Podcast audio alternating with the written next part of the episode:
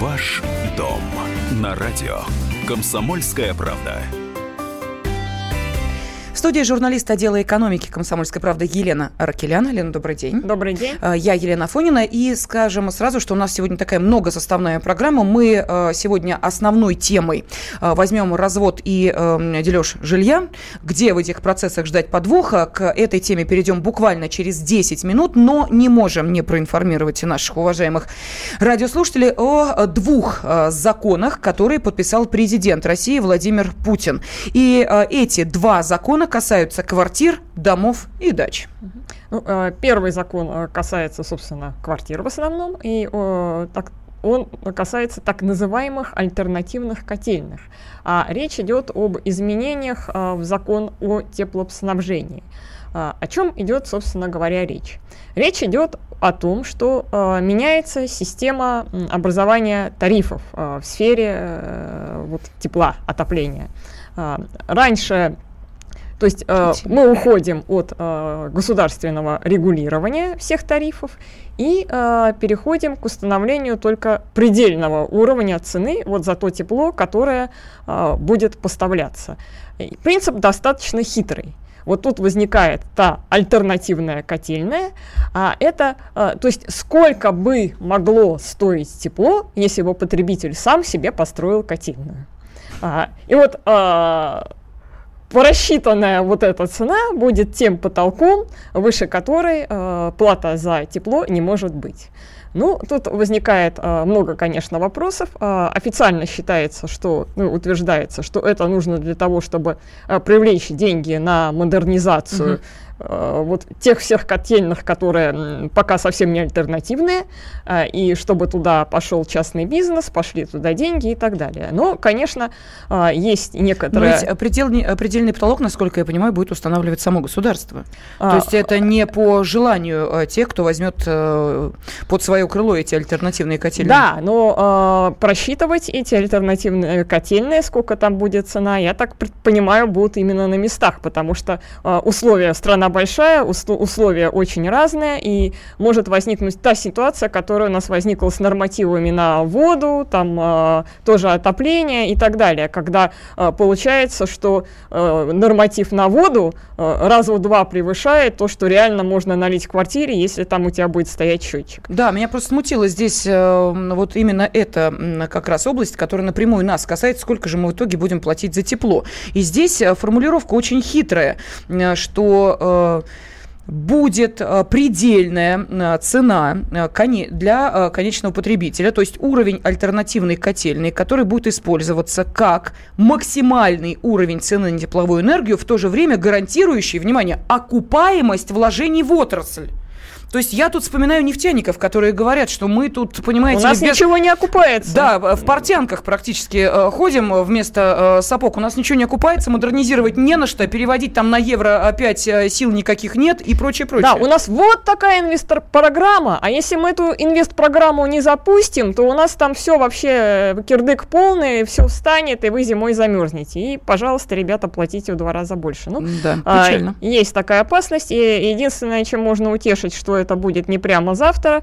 А, предполагается, что вот эта реформа, ну, она где-то начнется в середине 2018 а, года, то есть пока там сами муниципалитеты должны подготовиться, и то будет это происходить по мере готовности на местах вот, а, к таким новшествам.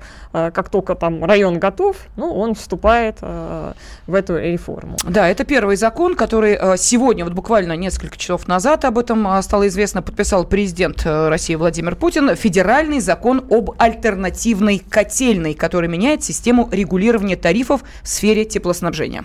А, есть еще второй закон, который тоже на днях поддержан, э, подписан президентом, и он касается всех наших э, российских дачников, которые насчитываются где-то около 60 миллионов.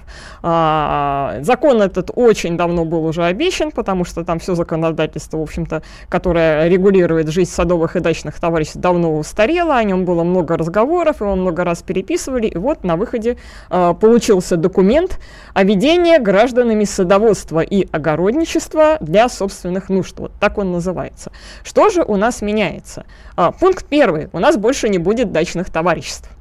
А, также у нас не будет а, кооперативов и партнерств ну и прочих форм. То есть у нас останутся только товарищества, и товарищества будут двух видов. Садоводческие и огороднические. Ну, тут, в общем-то, пугаться сильно не надо, потому что никаким дачникам-садоводам ничего по этому поводу делать не надо. То есть а, там собственно, правление, председатель будут бегать с изменениями в устав, там реорганизации, а, переписыванием документов. А если ничего не меняется, смысл? Ну, как бы упрощается угу. схема, было слишком много разных э, форм. форм. Э, остается две, э, проще разобраться, проще контролировать. Да, дальше интереснее. А в чем разница между садоводческими и огородническими товариществами? В садоводческих товариществах можно строить дома, а в огороднических, ну, Картошку по, по факту сараи, да, то есть времянки разрешаются для хранения инвентаря и так далее.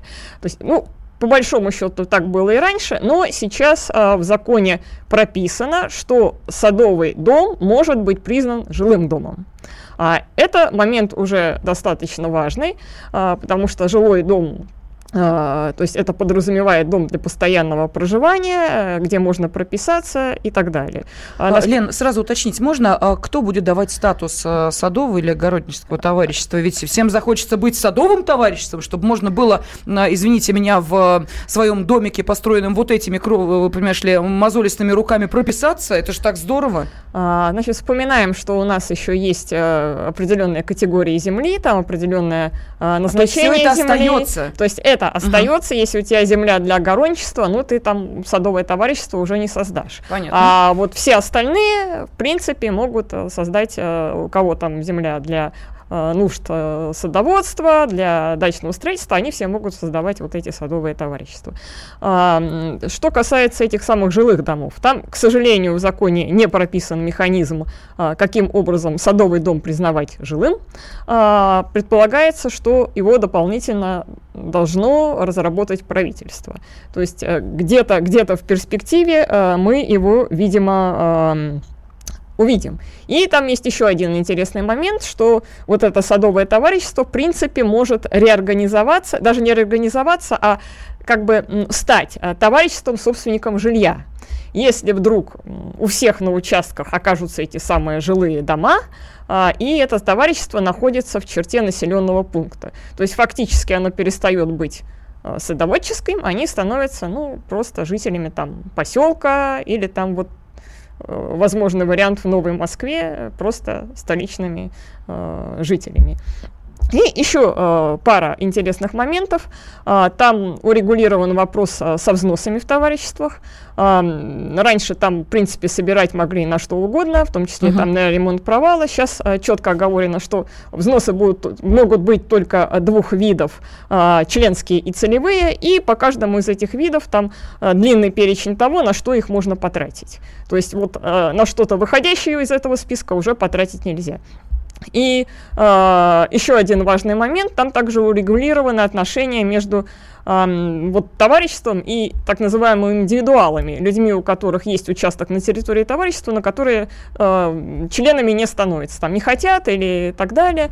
Э, то есть сейчас их фактически обязали платить наравне с товарищами, с членами uh-huh. а, за всю вот эту инфра- инфраструктуру и там прочее. А, то есть они платят а, примерно в том же размере, а, что и членские взно- и целевые взносы этих самых а, товарищей. Но, с другой стороны, они получили право участвовать в собраниях, там за что-то голосовать и так далее. Uh-huh. Ну и, наконец, а, еще один интересный момент. Он касается пресловутых водокачек, а, вот этих самых... А, Э, скважин на территориях товарищества. То есть э, все они теперь в законе, Uh, то есть uh, там был скользкий, скользкий момент, связанный с тем, что uh, которая для личного пользования там на нее не надо было лицензии, а которая вот для, допустим, несколько товарищества попадает, снабжает водой, там уже был вот этот момент, что уже подпадает под лицензирование, оно очень сложное, там дорогостоящее, там типа полмиллиона надо на все процедуры. Вот, вот теперь все эти э, скважины в законе. Ну что же, э, два важных закона подписал президент нашей страны о э, квартирах и о дачах. Ваш дом на радио. Комсомольская правда.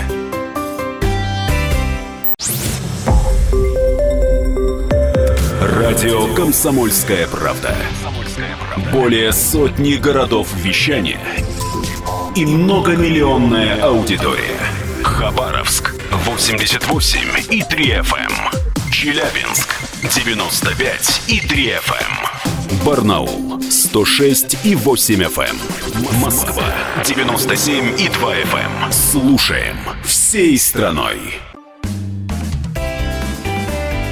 Ваш дом на радио. Комсомольская правда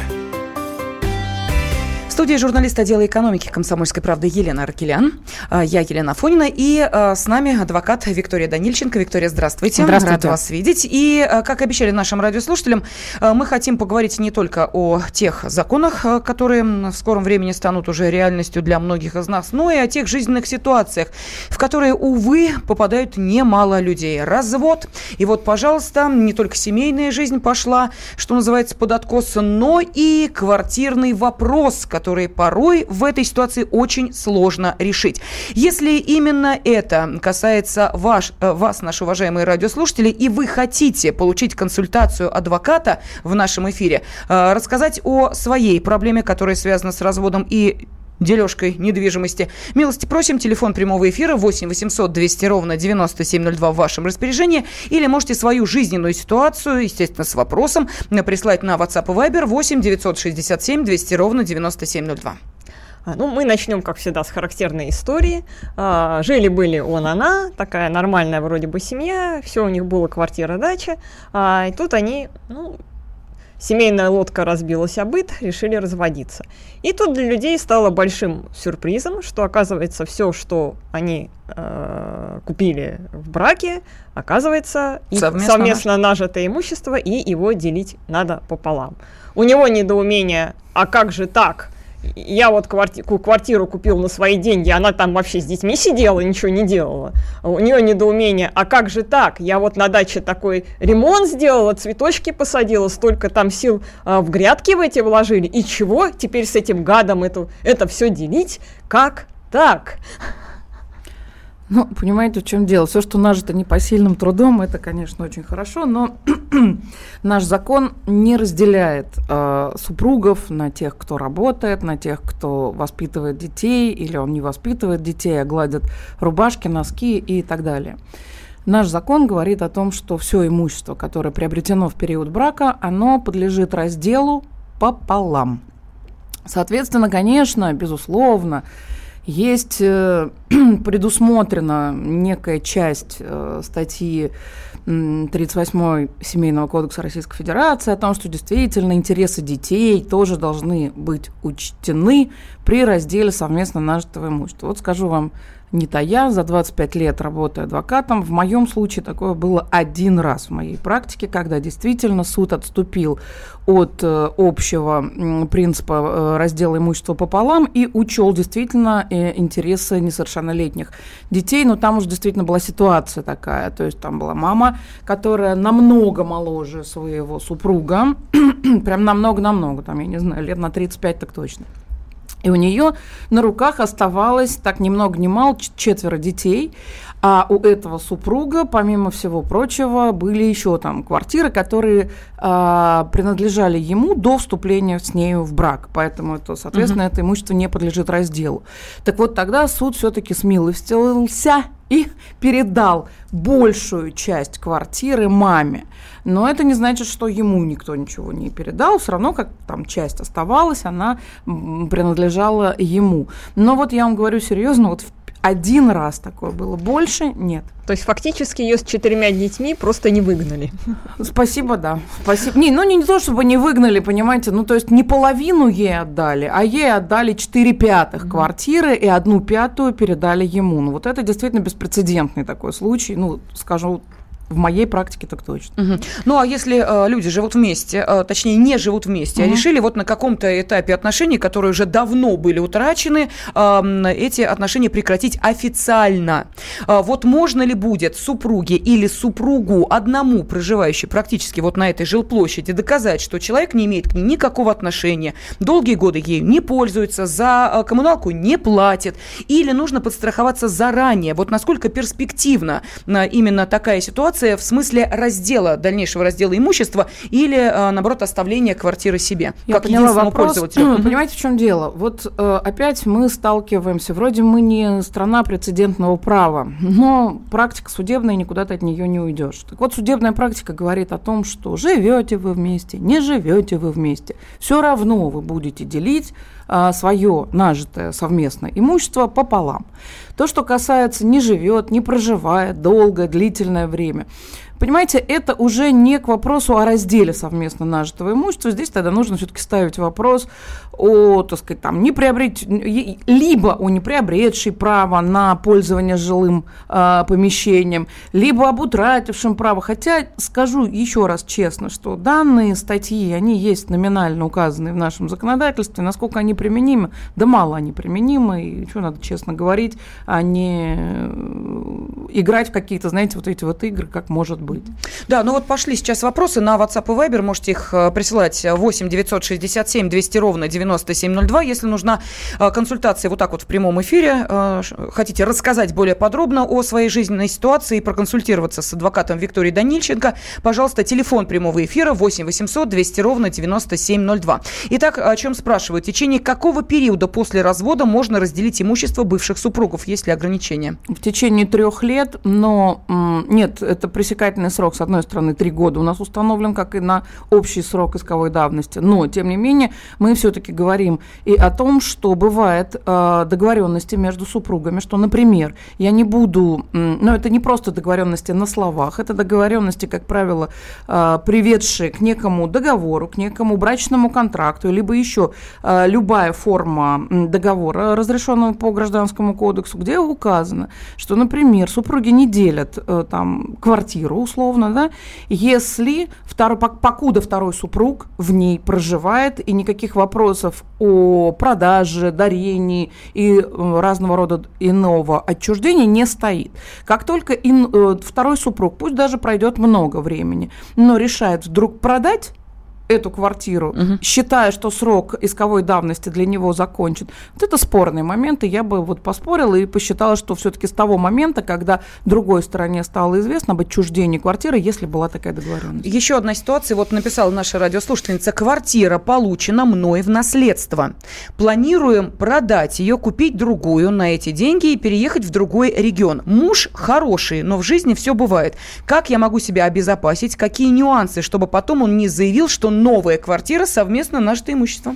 Вот смотрите, значит, в этом случае э, денежные средства, которые поступят от продажи квартиры, полученной по наследству, и как мы знаем все, да, что наследственное имущество не подлежит совместному разделу, э, эти денежные средства вот не, не, не должны быть сняты ни в коем случае. Вот они получены на счет и они должны лежать на счету. И следующая квартира, которую вы даже в браке будете покупать, пожалуйста, воспользуйтесь именно этим счетом, который, собственно, вы и получили, ну, условно считайте по наследству. Тогда вы себя обезопасите. То есть это должен, был, э, должен быть счет на имя вот нашей э, да, радиослушницы, да, которая э, продала квартиру, которая ей досталась по наследству. Эти денежные средства поступили на ее угу. счет, который она не пользуется ни копейки, не беря с него, потому что как только тут, оттуда взято или получено, все, с этой минуты это совместно нажитое, собственно, уже начинается. Ну, конечно, вы положили 10 рублей, и уже дальше очень сложно э, сказать, что вот 10 рублей это совместно нажитые, а вот хм. там, я не знаю, 2 миллиона это вот э, полученные по наследству. Поэтому вот это очень внимательно и очень аккуратно к таким вещам нужно относиться с тем, что когда даже самый хороший супруг, который вдруг в какой-то момент момент, ну, станет не столь хорошим, а придет делить имущество, то в этом случае э, ей будет намного проще доказать, чем доказывать это на пальцах, на объяснениях, на, извините, допросе свидетелей. Все это очень-очень сложно. Давайте послушаем э, вопросы нашей аудитории. Валерий, здравствуйте. Здравствуйте. У меня такая ситуация. Офицер в отставке получил квартиру, на Нижний Новгород. Получил квартиру еще служа в армии. Так, у меня была семья, жена, дочка. Потом дочка вышла замуж и выписалась. Жена умерла. Вот. Э, квартира была муниципальная. Затем ну, я встретил женщину, вот. ну, короче, поддался ее влиянию и квартиру приватизировал. И, и в связи с тем, что у меня плохие отношения с дочерью, вот, я ее, ну, как бы продал ей. Так? А, своей жене э, второй? Ну, в гражданском браке. Гражданской жене? Да, просто непонятно, ей дочери или... Э, да, не-не-не, я понял. Понятно. Угу. Вот, ну, с целью, что сын купил по ипотеке квартиру, что эта квартира будет наша. Ну, я там еще продал имущество, там машину, там дачу, там вклад там был и так далее. То есть где-то полтора миллиона. Ну, теперь э, квартира-то обстраивается, все там по ипотеку это куплено, не на мое имя, конечно. Вот, э, а мне ключи даже не дают оттуда, э, туда, вернее. Здесь ее вещи, так, и в общем... Ну а в чем вопрос-то, собственно? А вопрос в чем? Меня могут, как говорится, под зад коленом, да? С квартиры с этой. Так, так, все, понятно. Спасибо большое, Виктория. У нас секунды остаются до ухода на перерыв. Мы как, э, более подробно ответим нашему радиослушателю? К сожалению, могут. А, вот и все, коротко. Могут. Могут. Да, то есть, а, а что человек не сделал для того, чтобы не довести ситуацию до... Прежде всего, он перестал быть собственником этой квартиры, приватизировав ее, продал совершенно другому человеку, с которым у него нету брака. Это абсолютно другое лицо. У нас нет понятия э, негражданского брака. Ваш дом на радио. Комсомольская правда.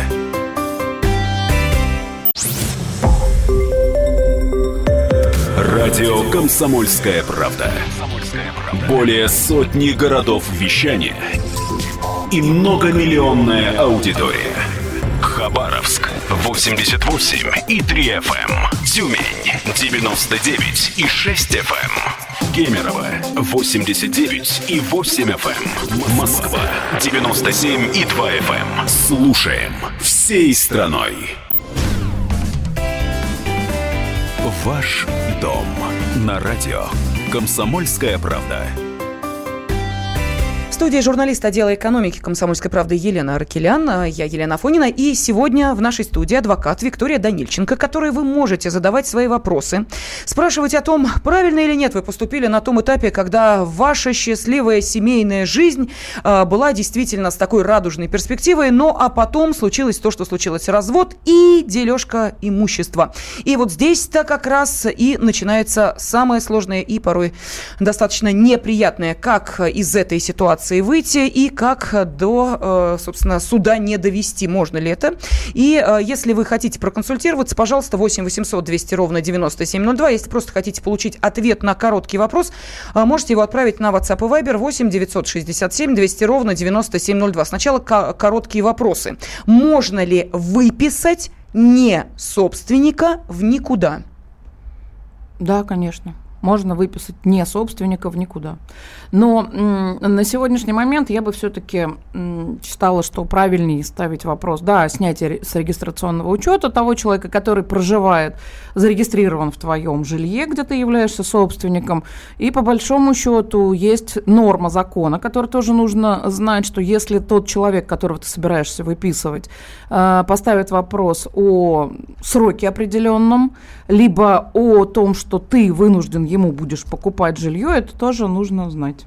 Угу. Следующий вопрос. Если супруг или супруга выигрывают в лотерею крупную сумму денег, можно ли на эти деньги приобрета, э, приобрести квартиру, э, которая не будет потом делиться пополам? Ну, вопрос следующий. На выигранные деньги приобретаешь ну, да. квартиру, надо ли ее делить? Понятно. Ну, можно, да, почему нет? Выигранные деньги у нас не являются совместным имуществом. О, во как. Вот видите, вот. Да. Давайте э, телефонный звонок выслушаем. Анна, здравствуйте, вы в эфире. Здравствуйте. А, это Волгоград. У меня такой вопрос. А, я сейчас продаю дом. Мы с мужем в браке 44 года. Но он говорит, что... В общем, я взяла с него юридическое согласие у нотариуса, все заверено. То он соглашается, то не соглашается. По состоянию здоровья должна выехать с этого города. Как мне лучше поступить в другом городе? Он тоже поедет, я знаю, что он поедет в этот город.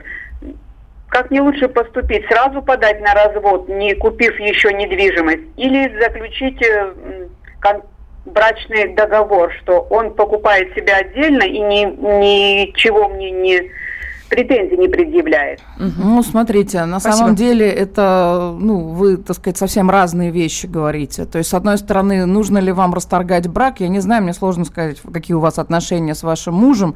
Если вам необходимо расторгнуть брак только для того, чтобы как-то решить свои вопросы с жильем, ну, не знаю, наверное, это не совсем верно. Если у вас все равно развод вам предстоит, в любом случае вы к этому пришли, то сначала нужно расторгнуть брак и уже только после расторжения брака покупать жилье. Тогда у него не будет, соответственно, прав на ваше жилье. В любом случае, брачный договор это всегда хорошо, э, потому что в брачном договоре вы сразу можете указать, кому и что принадлежит до момента вашего развода. И брачный договор вступает в силу с момента расторжения брака. А, 8 800 200 ровно 9702, телефон прямого эфира. А, С нами адвокат Виктория Данильченко. Она отвечает на ваши вопросы и проводит консультацию в прямом эфире радиостанции «Комсомольская правда». Следующий вопрос с нами Александр. А, здравствуйте. Здравствуйте. У меня такой вот вопрос. Вот, а, значит, квартира находится в ипотеке, а, а мы с женой, например, вот не живем вместе, а выплачивает только жена за ипотеку. Вот. И Кому потом будет принадлежать эта квартира? Ипот- Может ли муж на нее пользоваться потом? Значит, смотрите, ипотека делится в судебном порядке либо также пополам, как обязательство, кредитное обязательство, либо э, ипотека переходит к тому супругу, который выплачивает, ну, соответственно, и собственность перейдет к тому же супругу, который э, оплачивает эту ипотеку.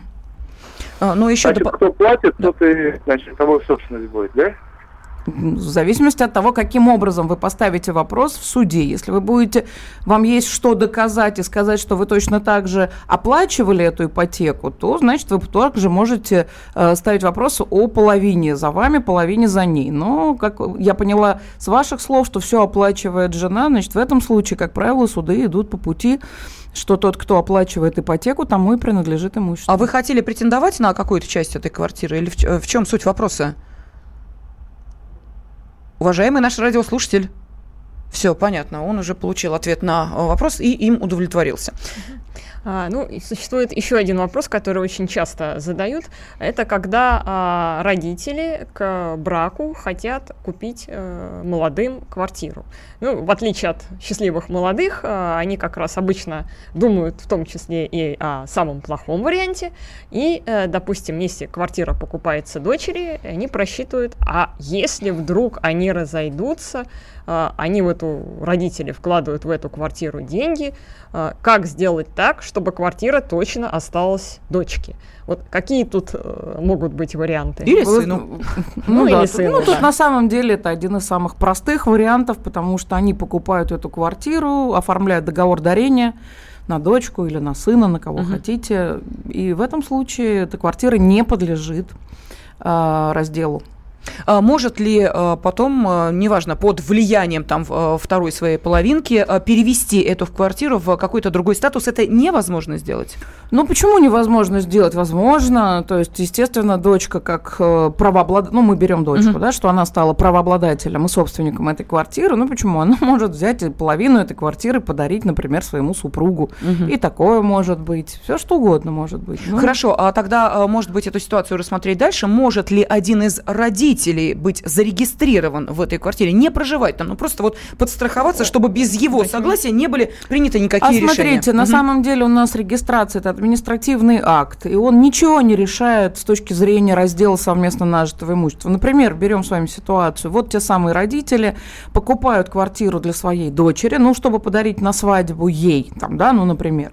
И там, я не знаю, хоть вместе, хоть один из них кто-то регистрируется по месту э, нахождения квартиры и, соответственно, дарит. Все, дочка становится счастливой обладательницей квартиры. После этого дочка там все что угодно, она там дарит часть этой квартиры э, своему супругу или там, я не знаю, ребенку, кому угодно. Так вот, э, в тот момент, когда эти супруги уже как оба собственника или сама эта дочка решает вопрос о необходимости продать, например, квартиру, то э, человек, который зарегистрирован, будь тот самым, там, я не знаю, близким человеком, он никакого права слова не имеет. Да? То есть она как собственник, она и решает все. Да, вот. эта ситуацию спасет только долевая собственность.